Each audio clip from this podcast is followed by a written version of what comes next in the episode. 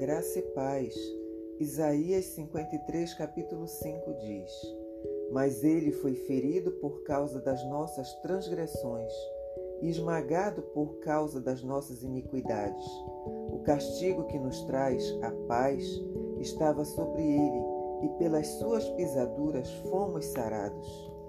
Diante do túmulo do seu amigo Lázaro, Jesus chorou. Enquanto os judeus choravam ruidosamente, Jesus chorou em silêncio.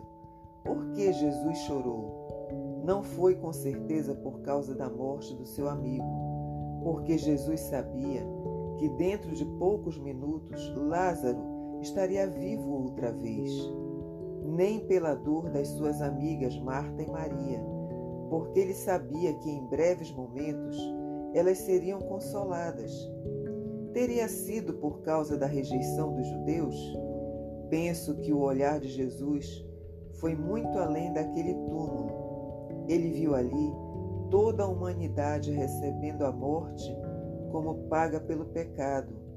Jesus viu em Lázaro todos os seres humanos de todas as raças sob o domínio do pecado e da morte.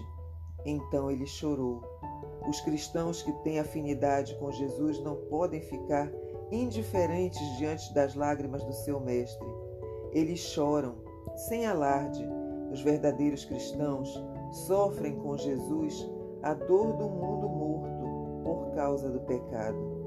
Jesus chorou, mas agiu, ressuscitou Lázaro. Não basta chorar, temos que agir como salvos e como igreja proclamando o Evangelho, para que o mundo alcance a vida eterna pela fé em Jesus.